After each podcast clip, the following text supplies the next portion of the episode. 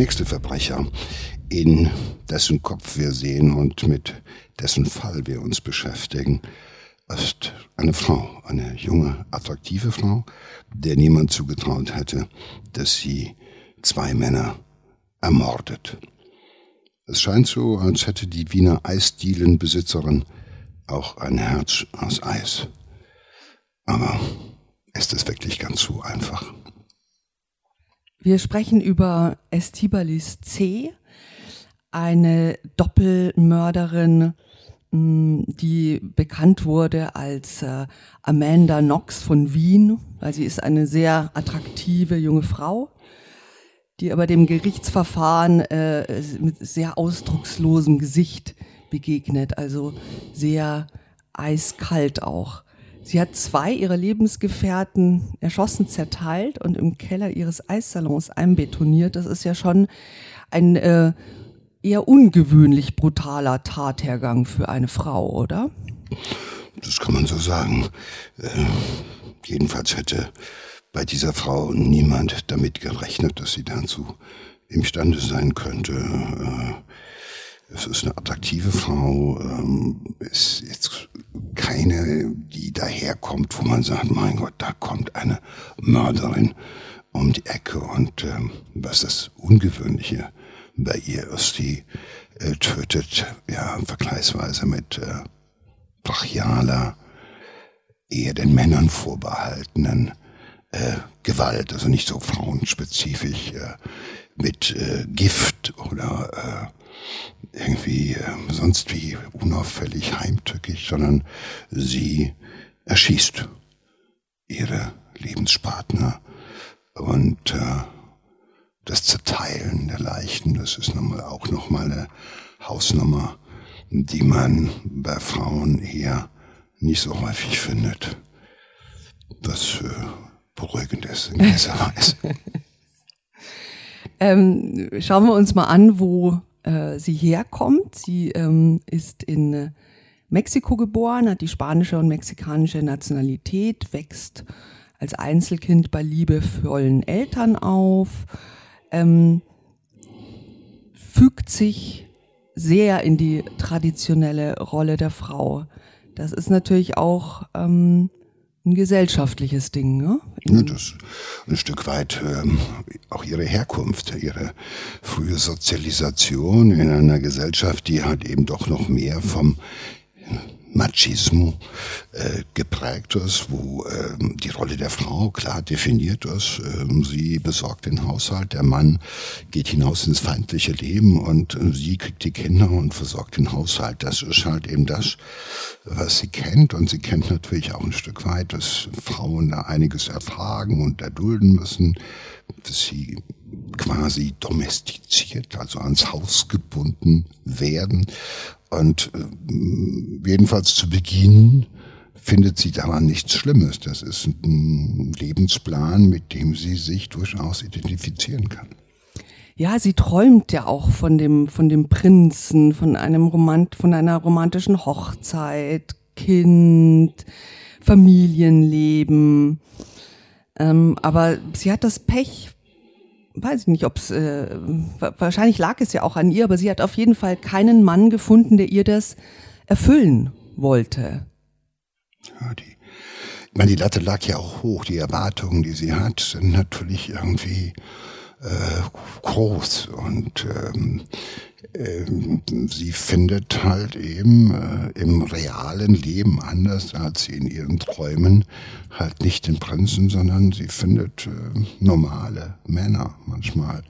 Männer, die äh, auch auf diese Ansprüche, die sie im Endeffekt ja auch selbst nonverbal äußert, äh, häufig mit äh, äh Demütigung und Zurückweisung und sogar Gewalt äh, reagieren. Und das hält sie auch erstaunlich, erstaunlicherweise relativ lange aufrecht.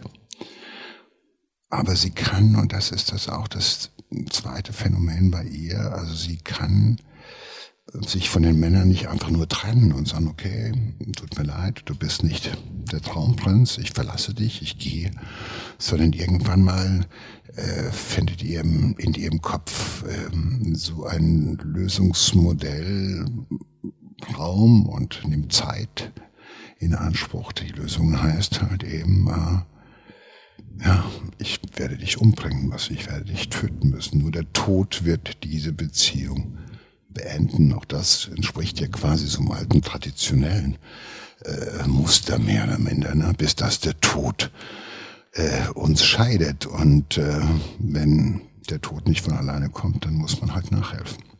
Aber schon interessant, ne? Sie leidet so still, sie kann nicht widersprechen und sie kann sich nicht trennen. Ähm, wahrscheinlich hat sie sich äh, das in ihrer Fantasie dann die ganze Zeit schon ausgemalt, oder? Wie ich glaube, irgendwann mal kommt einfach das so als Gedanke. Das ist ja, wenn man äh, immer wieder mit Streitigkeiten äh, konfrontiert wird, wenn man mit Erwartungen auf jemand losgeht, die der andere nicht erfüllt und so weiter und so fort, dann ist es natürlich bei vielen vielleicht so, dass sie denken, mein Gott, wenn der weg wäre, dann ging es mir besser. Und der nächste Satz ist nur, von alleine geht der nicht. Also was kann ich dann tun? Damit endet für uns normale Menschen ja schon diese Fantasie. Aber bei manchen verdichtet sich das Ganze und findet immer wieder neue Trigger im Gehirn. Und es ist auf einmal ein Modell, was als Lösungsmodell eher und äh, naheliegender im Raum steht als äh, eine Scheidung, eine Trennung. Und äh, irgendwie vielleicht dem Typen dann noch 50 Prozent von der Eisdiele irgendwie ausbezahlen zu müssen und so weiter. Also dass man sagt, da fängt mein Leben wieder von vorne an. Ich muss alles wieder von vorne anfangen, wenn ich gehe, wie das ja bei normalen Menschen ist, wenn sie sich trennen und scheiden, dass man halt eben vieles nochmal bei Null beginnen muss. Und dafür ist sie, glaube ich, äh, das, das, das kann sie sich nicht denken. Und äh, wenn du erstmal darüber angefangen hast nachzudenken, dass es doch der insgesamt günstigere und auch kostensparendere Weg wäre, wenn der andere halt einfach äh, dann stirbt und verschwindet, dann ist es bei manchen so, dass sie diesen Gedanken weiterdenken immer wieder. Ähm ja, sie erwartet äh, Großes von den Männern und äh, sie enttäuschen sie. Ihr erster Mann, ähm, den sie 2002 heiratet, mit dem geht sie nach Wien und du hast schon gesagt, sie, ähm, das Paar eröffnet einen Eissalon. Schleckeria heißt der Eissalon. Aber bald stellt sich heraus, Holger Holz, das ist ihr Ehemann, ist nicht der Traumtyp, den sie sich erwartet hat. Ja, was, ja, was, Drum prüfe, wer sich äh, ewig oder länger bindet, heißt es nicht umsonst im Volksmund. Und äh, vielleicht sind doch die Erwartungen, die sie irgendwo an ihn hat, das, was ihn dann halt eben äh, so sauer werden lässt. Vielleicht ist es auch ähm, von Natur aus halt einfach äh, ein mieser Typ. Kann ja sein. Jedenfalls er kränkt sie, er demütigt sie, er würdigt sie herab und äh, beschimpft sie und sagt, du bist wertlos, du taugst nix und so weiter. Also dieser Mann tut alles, um ein ohnehin schon empfindliches äh, und leicht gestörtes Selbstwertgefühl halt noch weiter irgendwo in Frage zu stellen und zu ruinieren. Und äh, dann kommt noch hinzu, sie will ein Kind, weil das gehört zu ihrem Lebensplan, zu ihrem Lebenstraum dazu und er will keins. So, und ähm, das ist ähm, also sie in ihren oder nach ihren Maßstäben und in ihrer Gefühlswelt steckt sie in einer Sackgasse. Dahin, wo sie hin will, kommt sie mit diesem Typen nicht hin und dieser Typ äh, entwertet sie auch noch und beschimpft sie und äh, das macht sie ihr vielleicht auch noch mal zusätzlich leicht. Also ne, es fällt vielleicht schwerer, jemanden äh, die Fantasie zu äh, kultivieren, jemanden umzubringen, wenn einer so furchtbar nett und freundlich ist und hilfsbereit ist. Aber wenn einer sich dann halt eben auch dann so aufführt, wie ihr Mann das dann tut, dann ist natürlich das Lösungsmodell, ihn umzubringen, dann auch vielleicht leichter zu verfolgen und dem leichter nachzugehen. Und Naja, wir wollen das Opfer jetzt aber auch nicht schlecht machen. Ich, also er hat sie nie geschlagen oder sowas. Also wir wissen das auch nur von ihr. Also sie äh, äußert sich immer über diese Beziehung. Ne? Also sie, äh, vielleicht empfindet sie das auch nur so, vielleicht äh, war das auch gar nicht Ich glaube, so. ich glaube auch, dass das nicht nur so war. Ich glaube, dass äh, sie in ihren Erwartungen halt eben sehr rigoros gewesen ist. Und das ist ja ein riesiger Druck auf so einem Mann in dieser Beziehung. Und wenn du immer das Gefühl hast,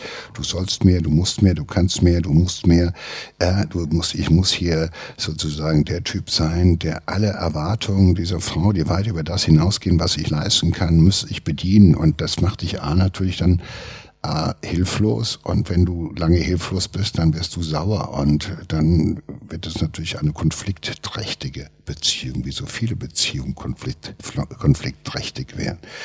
Aber es ist immer noch ein Schritt weiter zu gehen, zu sagen, okay, wir haben uns jetzt gestritten und ich trenne mich von dir, weil so will ich nicht mehr, du genügst meinen Ansprüchen nicht.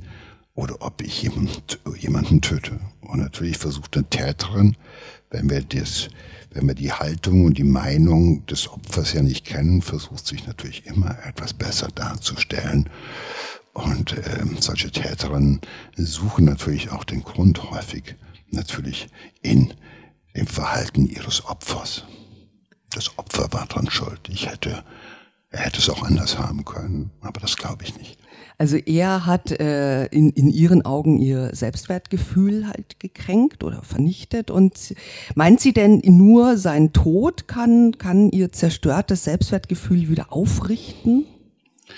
Nein, ich glaube einfach, dass in ihr ist, äh, in ihr ist ein Traum zerplatzt.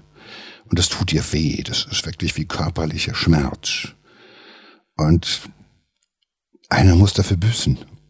Es muss jemand dafür büßen, dass sie sich jetzt so furchtbar fühlt und so klein fühlt. Und das muss geheilt werden sozusagen. Und in ihrer Fantasie kann das Ganze nur im Endeffekt äh, quasi wieder geheilt werden, indem halt dieser Kerl, der dafür verantwortlich ist, stirbt durch ihre Hand. Ja, sie nimmt eine Beretta, die ihr Mann in der Wohnung äh, rumliegen hat. Soll man natürlich auch nicht. Natu- Unvorsichtig, würde ich mal sagen. Er sitzt am Computer, sie geht von hinten an ihn ran und feuert aus kurzer Entfernung zwei Schüsse auf seinen ähm, Hinterkopf ab. Der Mann ist sofort tot. Quasi hingerichtet. Ja. Von dem Tatablauf ist das gleich das ja Ganze, auch wenn die Schüsse nicht von vorne in die Stirn kommen, sondern von hinten in den Hinterkopf, gleicht das Ganze ja eine Hinrichtung. Aber heimtückisch auch, ne? Also sie kann ihm nicht in die Augen sehen. Naja, dann würde er vielleicht auch sich wehren oder was anderes machen. Also sie Stimmt, nutzt dann einfach ja. die Gelegenheit. Also das Ganze ist schon, äh, ähm, ja, sie nimmt halt die erste Gelegenheit wahr. Sie fährt dann in ihre Schleckeria und verkauft äh, selbstgemachtes Eis, während der tote Mann im Wohnzimmer liegt. Hm. Aber sie hat auch Unterstützung, unbewusste Unterstützung, denn die hat längst einen neuen Freund, dem sie nichts erzählt, aber sie muss das nicht ganz alleine durchstehen. Ne? Sie fährt dann am Abend noch zu ihm und äh, die beiden verbringen einen romantischen Abend und ähm, ein paar Tage später zerteilt sie die Leiche und betoniert sie in Kübeln ein, die sie dann im Keller ihres Eissalons aufbewahrt. Und die ganze Zeit über, während sie das macht, lebt sie quasi ihr neues Liebesglück mit einem neuen Mann. Ja, sie hat ja auch viel dafür getan. Wenn man böse ist, könnte man sagen, sie hat ja verdammt viel dafür getan. Sie hat ihren Ex-Mann äh, erschossen, äh, sich äh, entledigt, entsorgt. Sie kann ihr neues Liebesglück genießen, weil äh, neue Hoffnung, neues Spiel, neues Glück. Und äh, es klingt auf den ersten Augenblick oder sieht auf den ersten Augenblick so aus, als sei das wirklich, natürlich ist das schon äh, ein Maß von emotionaler Skrupellosigkeit, dass man den einen gerade erschossen hat, während man danach mit dem anderen in die Kiste steigt und das neue Glück genießt.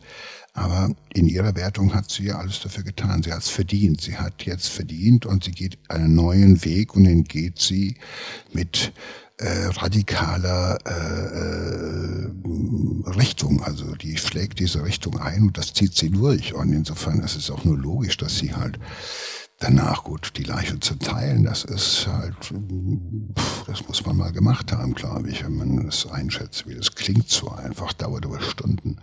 Ja, sie ist ja auch eine sehr zierliche äh, Person, also das äh, ist schon ungewöhnlich, man braucht äh, viel Kraft dafür. Man braucht Kraft, es stinkt furchtbar, man braucht Überwindung, aber okay, offenbar ist sie jetzt gestellt äh, durch diese neue Liebe und durch dieses äh, die neue Glücksverheißung und das äh, macht sie halt einfach, äh, das, das rührt sie zu wirklich großen Taten ja, und äh, großen Kraftanstrengungen auch und Überwindung. Aber es ist natürlich so häufig, dass in diesen ähm, Frauen sich so eine ähm, Psychopathie, und das sind wir ja eigentlich wieder bei unserem Lieblingsthema der, der, der, der kranken Psyche, des kranken Hirns oder des kranken Denkens, ähm, das, das ähm, bei diesen Frauen bei solchen psychopathischen Tätern auch so ist, dass sie von einer Beziehung in die nächste wechseln. Also sie haben häufig aufeinanderfolgende eheähnliche Beziehungen. Das haben natürlich jetzt viele von uns, ohne dass wir alle Psychopathen wären, aber so diese schnelle Abfolge, den einen gerade äh, abserviert im wahrsten Sinne des Wortes und der nächste schon und dann wieder himmelhoch jauchzen und das muss alles super sein. Äh, also nicht erstmal mich, nur sich mal mit Sex begnügen, sondern einfach sofort das Lebensmodell wieder durchziehen. Was ich haben möchte, das ziehe ich jetzt mit dem nächsten sofort nahtlos äh, hinterher. Das ist, zeichnet schon eine psychopathische Persönlichkeit aus und äh, auch, dass man jemanden immer so im Petto hat. Sie hat ja die Beziehung schon angefangen, weil sie sieht, okay, die eine geht nicht in die Richtung, wo ich es haben möchte, da muss ich immer eine Lösung für finden. Aber ich habe schon wieder neuen am Start und da will ich mal gucken. Der ist, der geht hoffnungsvoller sozusagen ins ins Rennen. Und äh, das ist äh, auf der einen Seite natürlich für diese Menschen oftmals auch ähm, ein Lösungsmodell, weil solche Menschen haben keine keine Ausdauer, jetzt längere Zeit Stress auszuhalten. Sie sind ähm, sehr schnell gelangweilt auch und geben sehr schnell die Hoffnung auf. Also wo unser einer noch sagen würde, in dieser Beziehung müssen wir arbeiten und so weiter, haben die kein, kein Interesse. Ja? wäre es abgetan, so wie es, so wie es getan wäre es gut, man täte es eilig, um äh, Herrn Shakespeare und Macbeth zu bemühen. Das ist dann halt so. Und ähm, schnell gelangweilt, schnell bereit für eine neue Beziehung. Ähm, auch ähm, das Eingehen von Beziehungen noch während die andere da ist, ohne dass beide davon richtig wissen. Ähm, das ist also das Leben covern, ja, nochmal eine zweite Alternative, immer einen zweiten Ball in der Luft halten. Und das bedeutet ja Manipulationsfähigkeit, das bedeutet natürlich auch notorisches Lügen können und so weiter. Das alles sind ja die Voraussetzungen dafür. Und das zeigt sich schon, dass diese Frau also alle Grundvoraussetzungen hat, doch irgendwo auf dem Psychopathie-Score zu den Highscorern äh, zu gehören. Ja, das äh, beweist auch ihre ähm, zweite Tat. Also Jahre später, der Mord ist unentdeckt geblieben. Mhm. Sie hat wieder einen neuen Freund, ist wieder in der Beziehung unglücklich und wieder beschließt sie, der muss weg. Ja, sie hat ein, wir nennen das also Lernen am Modell. Also sie hat beim ersten Mal Glück gehabt. Man ist ja nicht drauf gekommen, Leiche ist nicht gefunden worden. Sie hat das alles sehr äh, gut gemacht und äh, hat auch hatte auch Glück dabei. Und äh, diesmal plant sie es etwas besser. Also sie schlägt den ganzen Raum mit Folien aus, weil das ist natürlich immer furchtbar, wenn man die ganze Sauerei wegmachen äh, muss. äh, sie lässt sie sogar die Funktionsweise äh, einer Motorsäge erklären, weil sie weiß aus Erfahrung, das Zerkleinern, das ist immer, also ohne, ohne richtige Säge ist das halt einfach doch anstrengend und so weiter und so fort. Also sie macht das, was Frauen wirklich besser können als Männer, weil äh, sie planen etwas kühler. Also, ja, also die Täterinnen, die ich kennengelernt habe, die haben teilweise diese Taten, gerade diese Morde dann geplant, wie sie ein Fünf-Gänge-Menü vorbereiten oder einen Kindergeburtstag. Also mit der gleichen Präzision und Coolness und mit der gleichen pragmatischen ingenieurwissenschaftlichen Grundeinstellung. Also was brauche ich, was habe ich, was muss ich noch besorgen? Äh, ja, also Männer würden nicht drauf kommen, erstmal alles mit Folie auszulegen, weil wir Männer eher seltener sauber machen. Aber das ist, äh, das kennt sie und da geht sie halt einfach wirklich generalstabsmäßig vor. Und natürlich erst, wenn du erstmal eine Motorsäge kaufst, Folien kaufst, das Ganze soweit gediehen ist, dann bist du natürlich in, sag ich mal, im Tat, in der Tatplanung schon so weit fortgeschritten, dass es äh, kaum mehr äh, zurückgeht. Und äh, dann wird bei aller Emotionalität das kennen wir ja manchmal bei Frauen. Eben sind sie noch furchtbar emotional und schreien und heulen und toben. Und plötzlich werden sie eiskalt. Und man hat so das Gefühl, sie kommen so in einen basalen Überlebensmodus, der sie unheimlich stark macht. Vielleicht ist das auch das Phänomen, also dass äh, wir dann so erschrocken sind, wenn Frauen solche Taten begehen.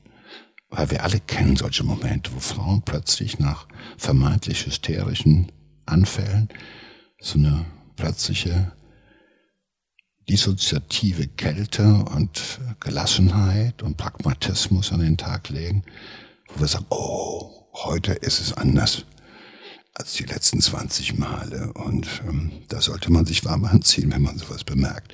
Aber natürlich ist sie gut organisiert, das muss man sagen. Ja, ja, ist schon sehr pragmatisch, ne? Wenn ich Folie im Schlafzimmer auslege, dann muss ich äh, weniger Blut abwischen. Hm. Es ist aber auch so, ähm, denke ich, wenn äh, sie wurde nicht erwischt, ja, das heißt, äh, sie hat für sich so einen Lösungsansatz gefunden, es hat hervorragend funktioniert da ist dann wahrscheinlich auch die Hürde äh, niedriger, das nochmal zu machen. Ich glaube, das, das ist ja auch, wie gesagt, Lernen am äh, Erfolg auch. Ja, Sie hat beim ersten Mal ganz erfolgreich agiert. Und warum sollte sie dieses wohl bewährte äh, Modell äh, jetzt verlassen? Und äh, ich glaube auch, dass sie insgesamt eine Frau ist, die natürlich äh, sie ist jetzt wieder ein paar Jahre älter. Sie ist wieder irgendwo nach ihrer Wertung auf einen verkehrten Mann reingefallen, der nicht das liefert, was sie sich erwartet hat, der nicht das bringt, was sie wollte. Äh, sie ist natürlich auch nicht kritikfähig, sie ist auch nicht geduldig im Sinne von, dann ändert man sich halt langsam. Ne? Man wird ja auch langsam alt, sondern für sie läuft die Zeit und da ist einfach jetzt der nächste dran und der muss weg. Und ähm, das macht sie mit der gleichen Haltung und bei ihr gibt es keine Bremse im Kopf, die sagt, halt, nein, nicht nochmal. Hey, du hast beim ersten Mal Glück gehabt, das musst du nicht überstrapazieren. Nein, für sie ist das, sie hätte auch einen Pudding oder einen Kuchen backen können oder sowas. Das hätte sie mit der gleichen äh, emotionalen Unaufgeregtheit getan am Ende. Oder ihr Eis machen, wie sie Oder das ja Eis. auch macht. Ne? Ja, ja. Das Selber ist halt, gemacht. man nimmt die in die Zutaten ja. und dann muss man es machen und dann ist genau. es okay.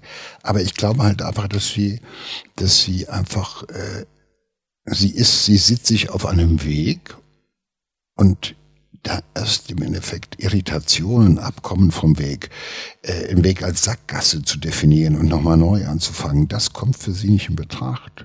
Und sie macht sich, sich natürlich auch leicht, indem sie per se natürlich diese Männer für ihr ganzes Leben verantwortlich macht. Diese Kerle sind selber dran schuld. Die haben halt das nicht gemacht, was sie erwartet hat. Sie haben es ihr nicht so schön gemacht, wie sie es wollte. Und deshalb haben sie es in ihrem Kopf, nach ihrer Wertung auch verdient, dass sie das Ganze nicht überleben. Das ist wie der Kuss der Spinnenfrau. Da sollte man immer wissen, dass man das wie in diesem Beispiel nicht überlebt. wahrscheinlich hätte sie dieses äh, Muster auch weitergeführt. Will ich mal unterstellen. Das wäre äh, bestimmt nochmal passiert, aber ähm, der Zufall will, dass ähm,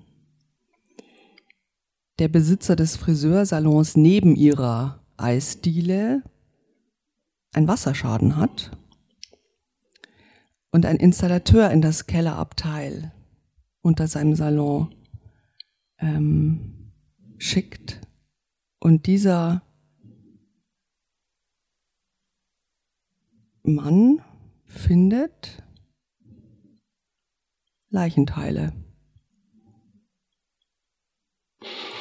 Ja, gut, aber sie hat ja noch im ersten Moment etwas Glück, weil dieser, dieser Teil des Kellers ist, ist sozusagen für alle da. Da hätte jeder was abstellen können. Das ist sozusagen nicht sofort ihr zuzuordnen. Das dauert halt ein bisschen, bis diese Betonkübel da auseinandergedübelt sind, bis die Leichenteile zugeordnet werden können. Und diese Zeit nutzt sie, auch da ist sie ganz pragmatisch und lässt gar nichts anbrennen, sondern äh, die Zeit, die man die Polizei jetzt bräuchte oder noch braucht, um das Opfer klar zuzuordnen und damit sie zu entlarven, nutzt sie sofort. Und da ist sie auch ganz kurz entschlossen und flüchtet äh, fährt mit dem Taxi zum Flughafen. Unterwegs äh, hebt sie das Geld, was sie gespart hat, über 10.000. Das hebt sie auf einen Schlag ab und verschwindet. Sie weiß, was sie getan hat. Und sie weiß natürlich auch, dass es nicht Rechten sind. Und sie weiß auch, dass das Ganze äh, nicht als Unfall irgendwo erklärt werden will. Und sie hat auch überhaupt kein Interesse, irgendwo sich mit irgendjemandem über das Für und Wider und äh, das Falsche ihrer Tat auseinanderzusetzen, sondern sie ist ja, auf ihrem Weg im wahrsten Sinne des Wortes. Sie zieht halt weiter. Das ist das, was sie gelernt hat. Das ist auf der Hardware sozusagen. Der Reflex klappt hier nicht. Probleme. Jetzt, was muss ich als nächstes tun? Weg. So, weg aus Wien. Und deshalb haut sie ab. Und, ja, aber sie ist ja äh, irgendwie ja immer geflohen. Ne? Sie ist ja vor den Konfrontationen in den Beziehungen ist ja auch irgendwie geflohen. Also sie hat schon so einen Fluchtmodus. Ja, sie hat, ja, sie hält sich nicht lange mit großen Diskussionen auf oder sowas. Also entweder sie flieht Entweder flieht sie aus der Beziehung, was heißt sie flieht? Sie beendet die Beziehung, äh, indem sie die Männer tötet. Und wenn es darauf ankommt, haut sie halt wieder ab. Also äh, äh, flüchten oder standhalten. Standhalten ist nicht ihr Ding. Ja, also der Fluchtmodus neu, woanders anzufangen, weiterzumachen, das ist ihr alles sehr nah und vertraut. Äh, sie flieht ähm, nach Italien braucht dann natürlich auch äh, einen Unterschlupf und lernt ähm, in Udine einen Straßenkünstler kennen, der sie auch äh, sofort bei sich aufnimmt. Also sie kann schon Männer, glaube ich, ganz gut einschätzen, wen sie so rumkriegen äh, könnte. Das ist das große, die große Gabe von psychopathischen Menschen, dass sie im Bruchteil von äh, Sekunden fast schon, kann man sagen, äh, wissen, mit dem kann ich es machen. Das ist sozusagen das ist äh, das passende Opfer. Also die Selektivität äh, äh, ist hoch. Ähm, sie weiß, mit dem muss ich mich nicht lange abgeben, das führt zu nichts, aber das ist jemand, der fällt im Endeffekt auf mich rein, den habe ich ganz schnell an der Angel, an der Schnur und mit dem den kann ich führen. Dem mache ich jetzt den Ring in die Nase ganz schnell, der merkt er noch nicht mal. Und dann kann ich den wie einen Ochsen sozusagen dahin führen, wo ich ihn hinhaben will. Und da vertraut sie auf ihre Ausstrahlung, da vertraut sie auch darauf, dass sie natürlich in kürzester Zeit auch äh, die richtigen Worte findet. Äh, das ist die braucht da ohne, ohne Anlauf. Also da braucht sie keine lange, da braucht sie keine vier Stunden überlegen, wie kriege ich den, sondern sie können aus der Situation, aus der Hüfte heraus, kann sie quasi improvisieren wie ein wahnsinnig talentierter Schauspieler oder Schauspielerin, die sagt, okay, hey, und da und da. Und sie ist natürlich auch eine attraktive Frau, die begehrenswert ist und ähm, ja, da setzt sie auf all ihre Talente und davon hat sie eine ganze Reihe. Sie erzählt ihm auch, dass sie äh, auf der Flucht ist vor ihrem gewalttätigen Ehemann. Also auch ähm, perverse Geschichte. Aber so ganz fällt der äh, nicht auf sie rein. Also sie, äh, er ist so ein bisschen vorsichtig und äh, entdeckt, dass sie bei jeder Gelegenheit im Internet nach Doppelmord Wien sucht. Und das kommt ihm sehr verdächtig vor und er ruft ähm, die Polizei. Naja, also man muss noch eines dazu sagen, sie hat ja sogar noch ihren noch Mann, der lebt ja noch, der, der neue Lebensfreund, der Lebenspartner in Wien, den hat sie ja noch angerufen und gesagt, du Schatz, ich muss hier verschwinden, ich kann dir nichts Genaues dazu sagen, ich melde mich, mach dir keine Sorgen, ja, äh, wir sehen uns oder sowas. Also sie ist, äh, sie spielt an den Träten, sie will natürlich wissen, was ist da gelaufen, wie weit ist die Tat, hat man es entdeckt, hat man es noch nicht entdeckt, äh, kann ich hier äh, arglos weiterleben, muss ich weiter fliehen. Also sie ist das, was, was man Frauen gerne nachsagt. Also sie ist halt, äh, wie sagt man das, äh, Multitasking ne? im wahrsten Sinne des Wortes. Sie kann diesen Straßenkünstler, ihren aktuellen Lover kann sie bedienen. Sie kann ihren noch Lover in Wien irgendwo anrufen. Sie kann im Internet recherchieren, wie weit ist es gediehen. Ist man mir schon auf der Spur? Gibt es schon irgendetwas? Und das Ganze äh, fällt dem Typen natürlich auf, weil sie irgendwo ja, ich sag ich mal, nicht so ganz bei der Sache ist, wobei sie schon bei der Sache ist, in ihrer eigenen. Aber das ist das große Glück, dass das offenbar jemand ist, der auch gemerkt hat, dass sie ja verschiedene Versionen immer wieder erzählt hat. Und wenn man ein gutes Gedächtnis hat, dann fällt einem auf, wenn jemand immer wieder Geschichte ähnlich erzählt, aber nicht ganz ähnlich, mit neuen Wendungen, mit neuen Attraktionen, weil äh, das ist auch das Phänomen dieser hochmanipulativen Leute, dass sie so vertrauen, dass der andere so arglos bleibt und sich gar nicht mal die Mühe macht, das Ganze mal sozusagen äh, in Ruhe nochmal nachzuvollziehen, was der jemand erzählt hat und deshalb die auf die Spur kommt, sondern sie können blenden, sie sind von entwaffnender, äh, ja, sie wirken sowas von ehrlich und authentisch, dass keiner auf die Idee kommen könnte, dass alles doch nur eine einzige Lüge ist. Und das ist das große, die große Gabe in Anführungszeichen dieser Menschen. Ja, sie ist auch bei der Polizei. Sie gesteht die Morde äh, sofort in Italien, aber auch da ähm, stilisiert sie sich wieder zum Opfer. Also sie sagt, äh, ja, sie hätte so gelitten, sie wäre in einer ganz schwierigen äh, familiären äh, Situation äh, gewesen. Also so eine wieder eine erfundene Leide, Leidensgeschichte. Ne? Sie macht das bei der Polizei genau das Gleiche, was sie bei ihren Lovern gemacht hat. Sie kann aus dem Stand heraus findet sie eine auf den ersten Blick unheimlich logisch und gut nachvollziehbare Legende ihres Lebens. Die bösen Männer, die sie gequält haben. Da musste sie halt im Affekt. Sie weiß genau, sie will nicht als eiskalte Mörderin dastehen, sondern sie möchte so als Opfer, was sich gewehrt hat und halt eben übers Ziel hinausgeschossen ist, vielleicht darstellen, aber auf keinen Fall als die eiskalte, berechnende, heimtückische Mörderin, die sie in Wirklichkeit ist. Und das ist auch das, es darf nicht verwundern, zuzugeben, wie sie ist. Das können diese Personen nicht. Die kommen da gar nicht dran. Das ist nicht nur, dass sie etwa lügen würden, sondern man muss sich vorstellen, sie kommen nicht an die frappierende, elendige Wahrheit ihres Tuns an sich selbst und an sich selbst heran.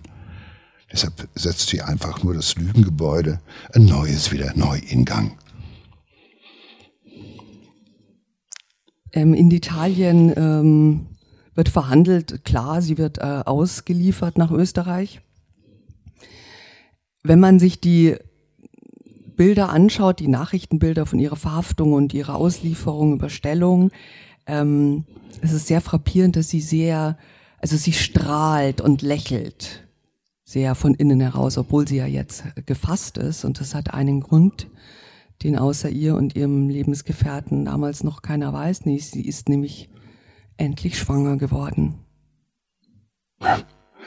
Also etwas, was sie unbedingt wollte, ist passiert und natürlich es äh, kommt diese Schwangerschaft. A, natürlich hat sie sich lange danach gesehen. B, kommt sie ja auch zum richtigen Zeitpunkt, ja.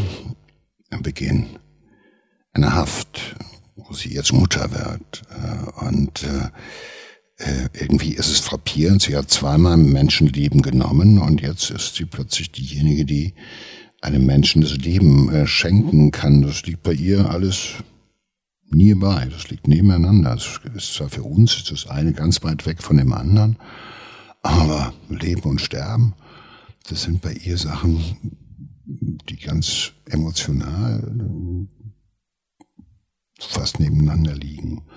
Und äh, die fährt doch nicht Achterbahn oder sonst was. Sie strahlt, sie strahlt aber auch deshalb, weil sie weiß, das wird dann nochmal irgendwie bei der Gerichtsverhandlung, natürlich bei der Bemessung des Urteils und auch der Strafdauer natürlich eine ganz große Rolle spielen. Also das hat sie sofort erkannt und da bleibt sie, da ist sie nicht die liebende Mutter, sondern die eiskalt berechnende Psychopathin. Es beginnt ein aufsehenerregender Prozess, also äh, in Österreich ein riesen ähm, äh, Aufruhr, ähm, eben auch durch diese, diese Attraktivität, dass diese zierliche, schöne, junge, sehr gepflegte äh, Frau jeden Tag da im Gericht ist und äh, aber ähm, nicht die geringste Gefühlsregung hat. Mhm. Ähm, sie wird äh, verurteilt und der Vater ihres ungeborenen Kindes, also ihr Lebensgefährte, er heiratet sie. Also nochmal geht ein Traum von ihr in Erfüllung. Na gut, bei ihm war es wohl eher so, dass er sich verantwortlich fühlte und hat gesagt, okay, also ich ähm, will mich um dieses äh, Kind kümmern äh, können und er will Verantwortung für dieses Kind, weil er weiß, die Kindsmutter, seine Frau wird für längere Zeit in den Knast gehen, aber natürlich geht in gewisser Weise ihr Plan auch auf, weil äh, eine verheiratete Frau äh, mit Kind äh, in geordneten, in Anführungszeichen, endlich geordneten Verhältnis hat natürlich eine andere Haftperspektive als eine, wo es anders ist. Aber andererseits ist es ja auch wieder eine, auch eine Enttäuschung, weil er heiratet sie nur, also vielleicht nicht nur, das will ich jetzt nicht unterstellen, aber ähm, ohne das Kind hätte er das wahrscheinlich nicht gemacht. Also wieder geht's gar, ja gar nicht nur um sie. Na gut, es ist schwer zu, es ist schwer zu sagen. Klar, es objektive Erfahrung ist die, er heiratet, heiratet mich wegen des Kindes, nicht wegen meiner, meiner selbst, sondern halt natürlich wegen des Kindes. Aber tun das nicht sehr viele Menschen in Beziehung, dass sie dann heiraten, wenn es ein Kind gibt, weil dann eine besondere Heranverantwortung wächst. Also das will ich hier noch nicht mal zum Vorwurf machen, aber dass sie so denkt, das ist naheliegend, ja. Die Verteidigung ähm, versucht sie ein bisschen so zu darzustellen, dass sie eine, eine, eine, eine äh, gar nicht jetzt die Ice Lady, äh, die eiskalte Killerin ist, sondern eine Frau mit voller Liebe und Emotionen und aufgewühlt. Also so ein bisschen das, äh, ein Bild von ihr zeichnen, das dem widerspricht, so wie sie sich in ihrem doch sehr puppenhaften Gesicht im Gerichtssaal gibt. Aber wie sehen Ihre Emotionen aus? Also ich glaube einfach, dass sie eine äh, mehr oder minder leicht kränkbare, also wenn sie gekränkt ist, ist sie dauerhaft gekränkt. Sie kommt aus ihrem, sozusagen aus dem Kreislauf von Kränkungen, Nachdenken über Kränkungen und äh, verletzt sein durch Kränkungen kommt sie nicht heraus. Das glaube ich schon, dass sie da halt einfach ähm, ähm, ja, eine wirklich narzisstische Kränkung erlebt und ähm, diese Kränkung kann nicht hingenommen werden auf normalem Wege. Also muss, es, muss jemand dafür sterben. Das macht sehr leichter, aber dahinter steckt auch jemand, die schon relativ ähm, eiskalt ihren Weg geht. Also da ist schon eine, die soziale Person mit narzisstischen ähm, Eigenschaften, die da unterwegs ist. Und wenn einer halt die Ansprüche nicht erfüllt, oder muss er weg und dann gibt's den nächsten und dann gibt's den nächsten. Also ähm, das und das Modell, also das zweimal durchzuziehen, äh, hintereinander weg. Also ich glaube auch, wenn man sich in diese Frau hineinversetzt, dann weiß man auch spätestens an dieser Stelle, dass sie diesen Weg genauso fortgeführt hätte. Da ist kein Stop, da ist keine Stop-Taste in dieser Frau. Jedenfalls keine Stop-Taste, die sie selber hätte drücken können. Die Geschworenen fällen äh, einstimmig das Urteil lebenslang. Das einzige, ähm, ihre einzige Reaktion ist, sie sagt, ich habe verstanden. Obwohl sie, sie ist 34 Jahre alt. Sie weiß, lebenslang, sie wird sehr lange im Gefängnis sitzen. Sie wird nicht mehr in Freiheit leben und sie wird auch ihr Kind nicht aufwachsen sehen. Trotzdem bricht sie nicht zusammen. Auch das gehört dazu. Und das nicht zusammenbrechen, wenn sie es getan hätte, wäre es wahrscheinlich großes Theater gewesen. Aber wenn du vor Gericht lange genug der Gutachterin zugehört hast und hast begriffen, dass die dir nahtlos sozusagen äh, ähm, dich äh, auf, auf das reduziert, was du bist. Wenn dir die Maske sukzessive vom Gesicht gezogen wird, das ist ja, du bist dabei, du hörst dir das ja an und du weißt, die redet über dich und das äh, äh, nach vielen, vielen, vielen Stunden der Gespräche und der Konfrontation mit Beweislagen, mit, mit Akten, dann weißt du, du musst diese Show nicht mehr liefern, weil für wen? Und äh, deshalb tut sie es auch nicht. Und dann ist dann diese Reaktionslosigkeit, diese Empathielosigkeit, dieses nicht beeindruckt zu sein von dem, von dem Urteil. Das ist ja auch eine Geschichte, da lege ich selbst gar nicht so sehr viel Wert darauf, weil das ist so die Öffentlichkeit, das passiert dann gerade.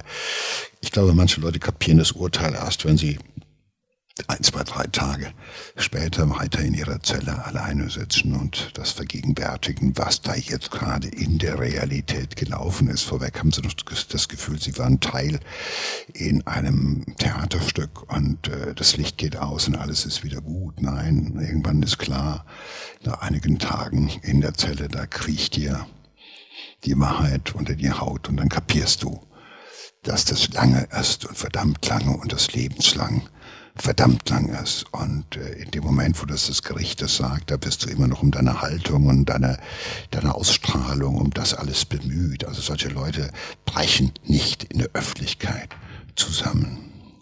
Sie erholt sich aber sehr schnell von dem Schock.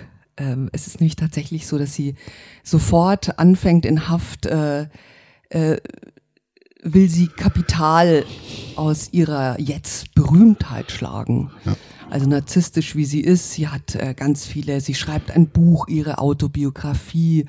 Ähm, sie hat Filmprojekte, sie hat einen Blog, also sie drängt in die Öffentlichkeit. Sie sagt, sie hat eine Marke. Ich habe jetzt die Marke Ice Lady und die bediene ich. Ähm, ihr der ihr Mann, den sie ja da, der sie geheiratet hat und Vater ihres Kindes, ähm, kritisiert diese ganzen Projekte. Ähm, und nach drei Jahren sagt er auch, für ihn vollkommen überraschend, sagt sie, ähm, die Ehe ist beendet. Mi amor, ich bin menschlich sehr von dir enttäuscht. Ja gut, das ist die Schuldzuweisung. Sie kann ihn nicht mehr gebrauchen. Er taugt zu nichts in ihrem Plan.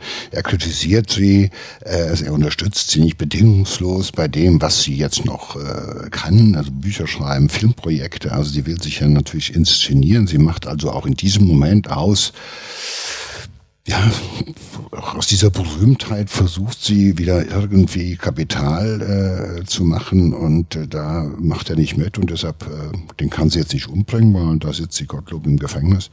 Also ähm, äh, verlässt sie ihn und natürlich mit dieser Geste, mi amor, äh, du hast mich enttäuscht und äh, mi amor, ja, vergiss es, es ist wieder auch da die Zuweisung, die anderen sind selbst dran schuld, wenn ich meiner Wege gehe. Es ist nicht überraschend. Für den Mann vielleicht schon, weil er sagt, ich habe immerhin diese Mörderin geheiratet, die im Knast sitzen wird über viele Jahre. Also ich verzichte ja noch auf die Frau. Wenn ich schon heirate, wird sie ja gerne mit der Frau zusammen sein. Aber da sie ohnehin zu keiner vernünftigen oder wirklich tragfähigen Emotion in der Lage ist, ist es nur wie beim Schachspiel, da wird ein Bauer, den man hin und her geschoben hat, oder ein Läufer, der wird halt eben ins Ausgestellt. Er soll auch auf äh, das Sorgerecht verzichten, verlangt sie. Das ähm, Kind, ähm, was auch, er ist natürlich auch jemand, der sich nicht ähm, dieser Konfrontation auch stellt. Also er denkt, er, er hat alle Chancen, weil sie ist ja eine Mörderin, aber er müsste sich einen Anwalt nehmen. Und das macht er alles nicht. Und das Kind ähm, kommt dann äh, nach Spanien, also die Mutter von Estibalis wird zum Vormund bestimmtes Kind äh, wächst in Spanien auf. Und soweit ich das äh, ähm, erfahren konnte, hat er auch gar keinen Kontakt mehr zu dem Kind. Das hat, ja. hat die Familie dann auch zu verhindern gewusst. Dass ja, sie ist weiter hochmanipulativ. Auch aus dem Gefängnis heraus versteht sie halt noch ihre Nummer. Sie will natürlich auch diesen Mann verletzen. Sie kann ihn nicht töten. Aber die Vorstellung, dass dieses Kind außerhalb ihrer Einflusssphäre, also aufwachsen könnte, wenn sie sich von dem Mann trennt und der das Sorgerecht bekommt oder sowas, dann ist absehbar, dass sie irgendwann mal das Kind verlieren wird. Und der Mann quasi gewonnen hat, das kann sie gar nicht zulassen. Auch der muss in gewisser Weise büßen, mir, Amor, du hast mich enttäuscht. Aber sie will wenigstens weiter die Macht und da zieht sie die Strippen auch aus dem Gefängnis heraus. Sie sorgt dafür, weil er hofft immer noch auf das Gute. Doof wäre es. Da zieht sie schon die Strippen und sorgt dafür, dass es Sorgerecht halt an ihre Mutter in Spanien geht.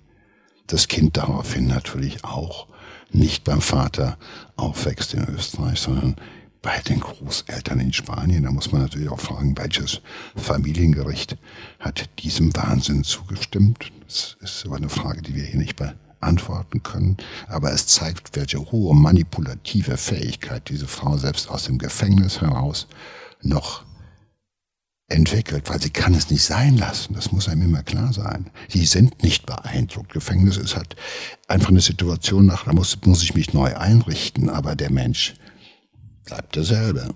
Das heißt, sie macht das, was sie immer gemacht hat. Sie manipuliert.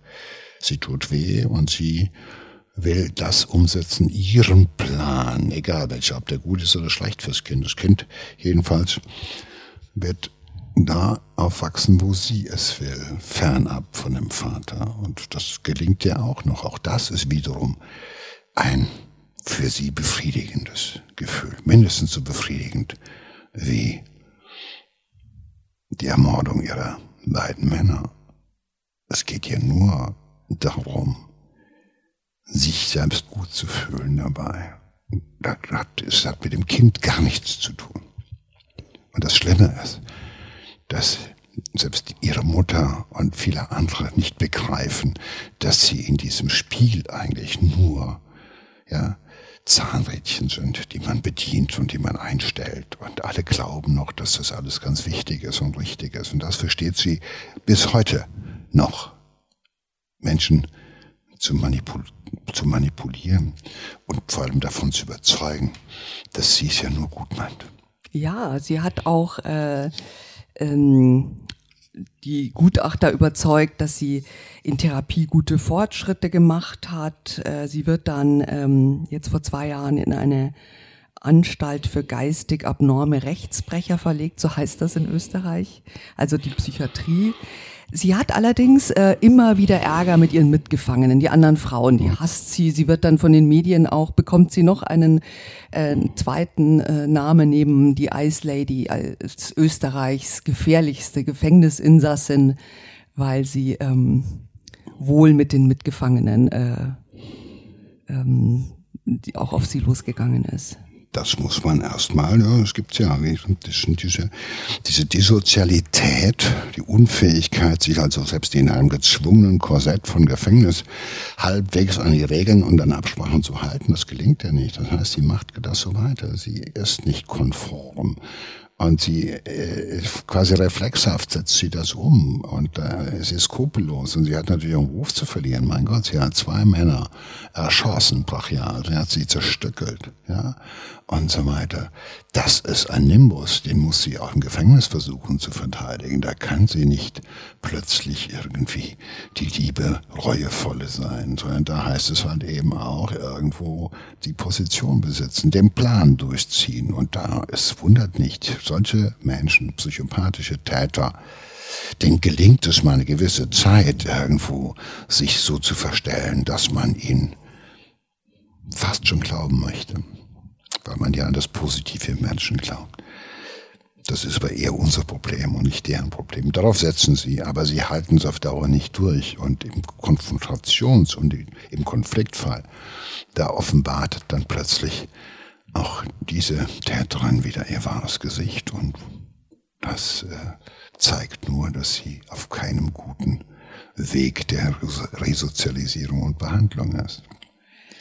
Aber wahrscheinlich setzt sich darauf an, vermute ich mal stark, dass sie jetzt sagt, mein Kind lebt schon in Spanien bei der Mutter, ich liebe mein Kind, ich möchte aus Österreich nach Spanien ausgeliefert werden. Ich bin ja auch Spanierin jetzt. Ich versuche da sozusagen in einer neuen Heimat mit meinem Kind in Gewerben versuche ich irgendwo ein neues Leben anzufangen. Und mit diesem Kram wird es ja möglicherweise sogar gelingen, dass irgendjemand sagt, okay, und wenn sie dann ausgeliefert wird, ist in aller Regel das mit einer Verkürzung der Haftzeit verbunden, also mit einer dann wirklich denkbaren Entlassung.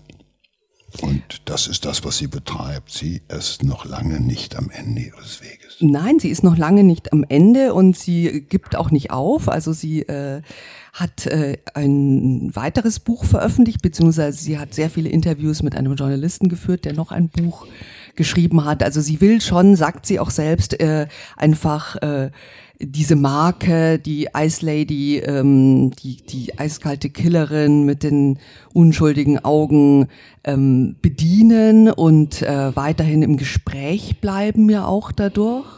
Und sie erzählt auch in diesem ähm, die, dem Journalisten, dass sie äh, inzwischen eine neue Beziehung schon wieder hat und zwar mit einem, auch einem äh, Gewaltverbrecher, der auch im Gefängnis sitzt und der, äh, wie sie sagt, äh, auch ein Psychopath ist. Vielleicht haben sich ja da endlich zwei gefunden. Ja, manchmal gesellt sich gleich und gleich, sagt der Volksmund jedenfalls, aber äh,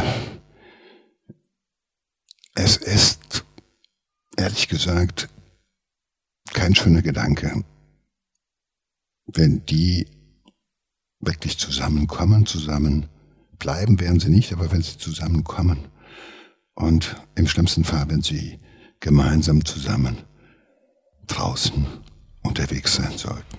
Das will ich mir gar nicht vorstellen.